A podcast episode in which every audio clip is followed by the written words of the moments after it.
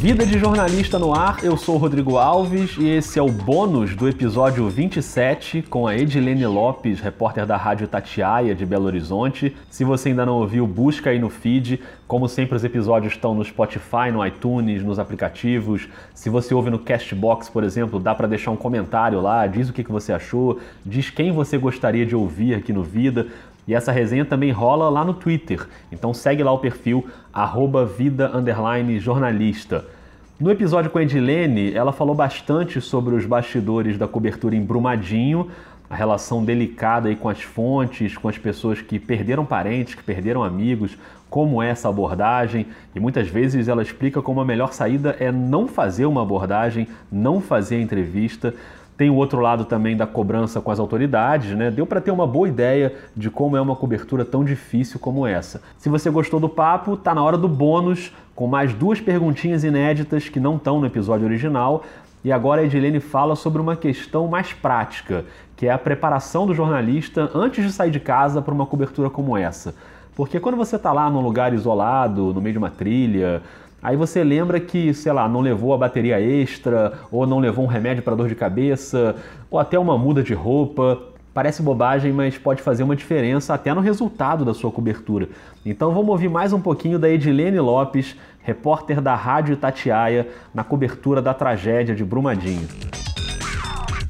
Edilene, durante o episódio a gente conversou bastante sobre a cobertura de Brumadinho, a questão emocional, empatia, sensibilidade para fazer ali as entrevistas. Agora eu queria te perguntar uma questão bem prática, assim, com, com a experiência que você já tinha em Mariana e, e agora em Brumadinho. Nessas coberturas tem área de difícil acesso, tem caminhada longa, tem é, carregar peso, tem lama, tem estrada interditada. O que que você, como você se organiza? O que que você leva, por exemplo, para um dia de trabalho? Olha, Rodrigo, eu não tenho, eu vou trabalhar e eu não levo bolsa. Eu não tenho uma bolsa feminina. Eu tenho pequenas, eu tenho necessaire pequena, eu tenho uma grande que, eu uso ela, deixo ela no carro. Mas o que que eu já carrego sempre no meu carro? Eu tenho uma capa de chuva e eu tenho uma galocha. Isso sempre fica no meu carro. E tenho também uma muda de roupa a mais, uma camiseta, uma calça e um tênisinho um cats assim bem simples para poder uhum. usar. Na minha mochila, quando eu já estou nessa cobertura, o que que eu levo? Eu tenho uma bolsa extra de todos os equipamentos que a gente nós levamos duas mochilas. Tem uma mochila que a gente sai com ela da rádio todo dia com o equipamento do Vivo e eu tenho a minha própria mochila. Na minha própria mochila, além do meu gravador, do meu bloco e das minhas canetas, eu levo pilha extra, bateria extra e eu tenho uma bolsinha pequena que eu levo nela todos os cabos que a rádio fornece pra gente duplicados, porque se tiver algum problema no da rádio, eu tenho o meu. É um kit próprio. Eu também tenho um equipamento que me permite, que eu importei, que me permite é, entrar ao vivo, caso o equipamento da rádio não funcione. Como a minha operadora é diferente dos modems da operadora da rádio, então a gente aumenta a possibilidade de entrar ao vivo. E levo necessaire pequena com tudo que nós precisamos, às vezes, um batom, absorvente, medicamento para dor de cabeça, medicamento para cólica. Eu tenho isso e um álcool, porque a gente não consegue lavar a mão nessas coberturas. A gente tinha banheiro químico disponível para nós. Se a gente não pede para ir na casa de alguém, então a gente fica com banheiro químico, então eu levo um álcoolzinho. E é isso tudo que eu levo. Levo barrinhas de cereal também e levo água quando eu consigo comprar antes. Esse equipamento da rádio que você falou para entrar ao vivo, como é que ele é? Ele é grande, é pequeno, é pesado? Como é que é? É um equipamento bem pesado, juntando tudo deve pesar uns 3 quilos. É um equipamento chamado Axis, que é uma caixinha ah, mais ou menos de uns 15 centímetros, uns 15 por 10, assim. E é, tem um microfone, que também é, é um microfone, tem um peso, ele é pesado.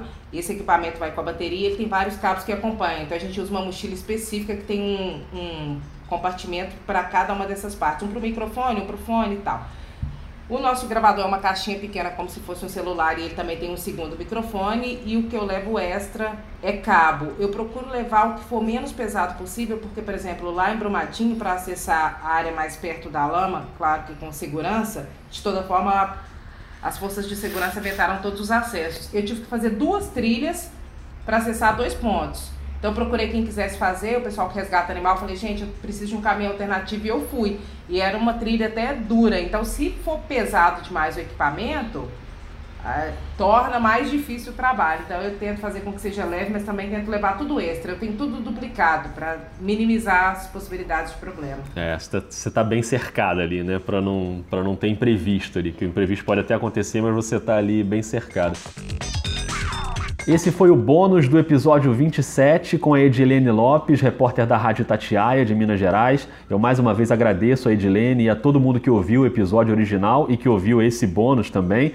Se você gostou, indica para alguém, joga no grupo do WhatsApp, compartilha aí à vontade, deixa sua avaliação no iTunes, se você ouve no iTunes, ou no Cashbox, se você ouve no Cashbox.